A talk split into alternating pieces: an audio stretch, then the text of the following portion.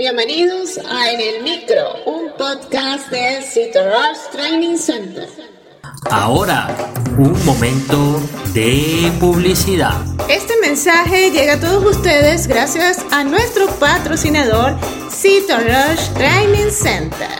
A lo largo de tu vida, tú eres lo que aprendes, lo que compartes, lo que te esfuerzas, lo que sueñas lo que te apasiona, lo que te inspira. Rush TC es tu plataforma de educación a distancia, la marca de un citolover de corazón.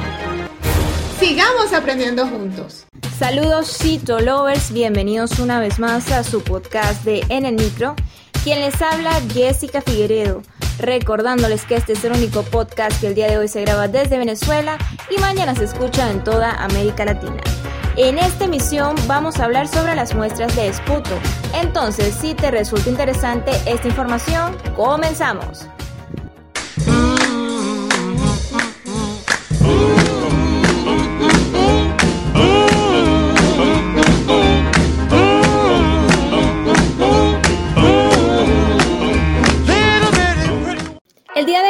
Compete hablar sobre la muestra de esputo.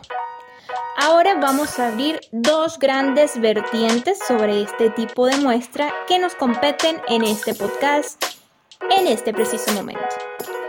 Primeramente vamos a hablar de la muestra de esputo y el análisis citológico que se le realiza. ¿Por qué se le busca realizar análisis citológico a una muestra de esputo? Porque se busca evaluar las células de las vías respiratorias inferiores y si presentan atipia o no. A nivel citológico esto se puede observar. Vemos si hay pérdida de la relación núcleo-citoplasma, observamos si existen criterios citológicos de malignidad en esa muestra. Esta muestra se le pueden aplicar tinciones como HE, Papa Nicolau o PACMAR que se realiza en Venezuela. Ahora cerrando con esa puerta del mundo citológico, vamos a abrir una ventana hacia el mundo de la microbiología. Definamos correctamente qué es una muestra de esputo. Una muestra de esputo es un material biológico obtenido que es representativo de infecciones en las vías respiratorias inferiores. ¿Para qué es útil una muestra de esputo? Para evaluar si existe alguna infección a nivel de estas vías respiratorias inferiores, tales como bronquitis, neumonía bacteriana, para confirmar si el paciente está respondiendo bien a un tratamiento, también se puede realizar el estudio de esputo a nivel microbiológico. ¿Cuál es el requisito primordial de la muestra de esputo? Pues el requisito primordial es que tiene que ser una muestra de primeras horas de la mañana. Se recomienda que el paciente se cepille y se lave y se enjuague la boca con agua para eliminar las bacterias de la boca. Otro punto importante a considerar de este tipo de muestra es que es necesario evaluar lo que viene dentro de ese material que es representativo de la zona y las bacterias que se pueden llegar a encontrar. Es muy común que en este tipo de muestras lleguemos a encontrar las bacterias más comunes serían Mycobacterium tuberculosis, Moraxella catarralis, Klebsiella pneumoniae, son de las más comunes. Y se pueden aplicar, eh, existe dentro de las muestras de esputo una escala para saber si es satisfactoria esa muestra cuando llega al laboratorio. La muestra de esputo se le puede aplicar un gran en el laboratorio de bacteriología para determinar si existe la presencia o no de neutrófilos y de células epiteliales planas. A ver, te explico algo. Cuando llega una muestra de esputo a un laboratorio de bacteriología, esta muestra viene en un envase transparente con su tapa de rosca y viene cerrada. Uno observa el material y ya uno puede llegar a inferir si tiene o no lo que sería el material que se busca.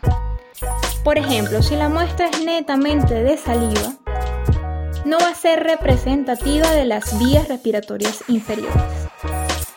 Si la muestra es mucosa o purulenta o sanguinolenta, viene a ser representativa de esas vías respiratorias inferiores, de esas vías respiratorias bajas. Entonces, si la muestra es saliva, se van a ver células de la boca, pero no va a ser representativa de la zona. Y existe una escala que se denomina escala de Bartlett que me respalda en esto que te estoy diciendo.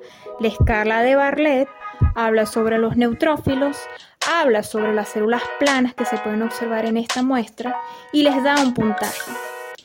Y dependiendo de la sumatoria de ese puntaje, se puede saber si la muestra es satisfactoria o no y pedirle una nueva muestra al paciente. Esto es un punto muy importante a considerar. ¿Cuál es la atención que se utiliza para evaluar Mycobacterium tuberculosis? Sid Nielsen, porque ella busca la presencia de bacilos ácido alcohol resistentes.